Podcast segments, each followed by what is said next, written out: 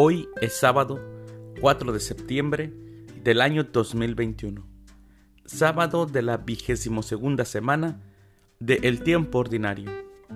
El día de hoy, sábado, en nuestra Santa Iglesia Católica, celebramos a San Moisés, a San Marcelo Mártir, a Santa Cándida, a Santa Rosalía Virgen, a San Marino y celebramos a Nuestra Señora de la Consolación.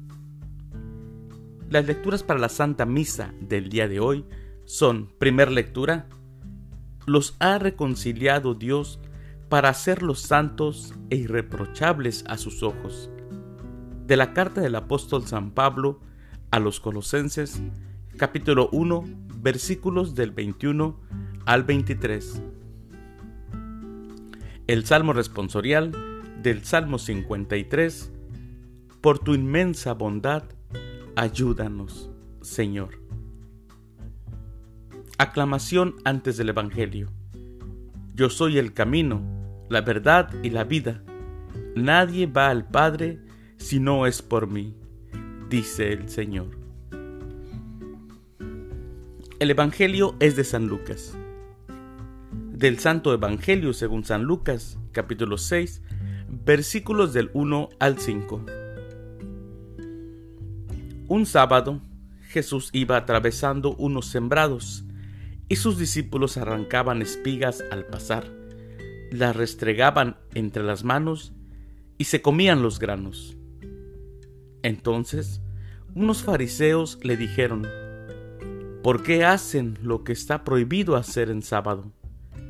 Jesús les respondió, ¿acaso no han leído lo que hizo David una vez que tenían hambre él y sus hombres, entró en el templo y tomando los panes sagrados que sólo los sacerdotes podían comer, comió de ellos y les dio también a sus hombres. Y añadió, el Hijo del Hombre también es dueño del sábado.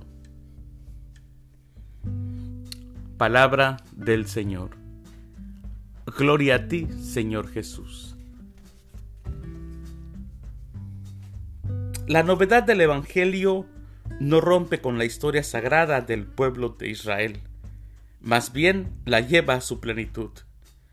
Las leyes, en particular la que rige el sábado, es buena.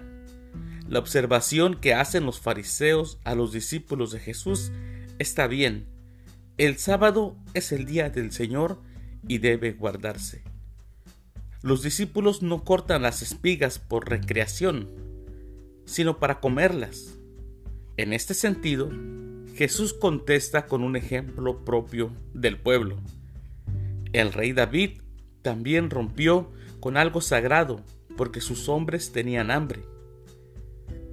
¿Es que los fariseos tienen poca memoria? No es que las leyes estén mal, si están orientadas al bien común.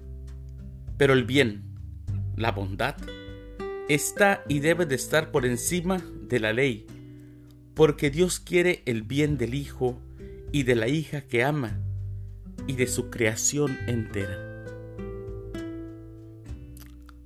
Queridos hermanos, que tengan un excelente fin de semana, cuídense mucho, Dios los bendiga.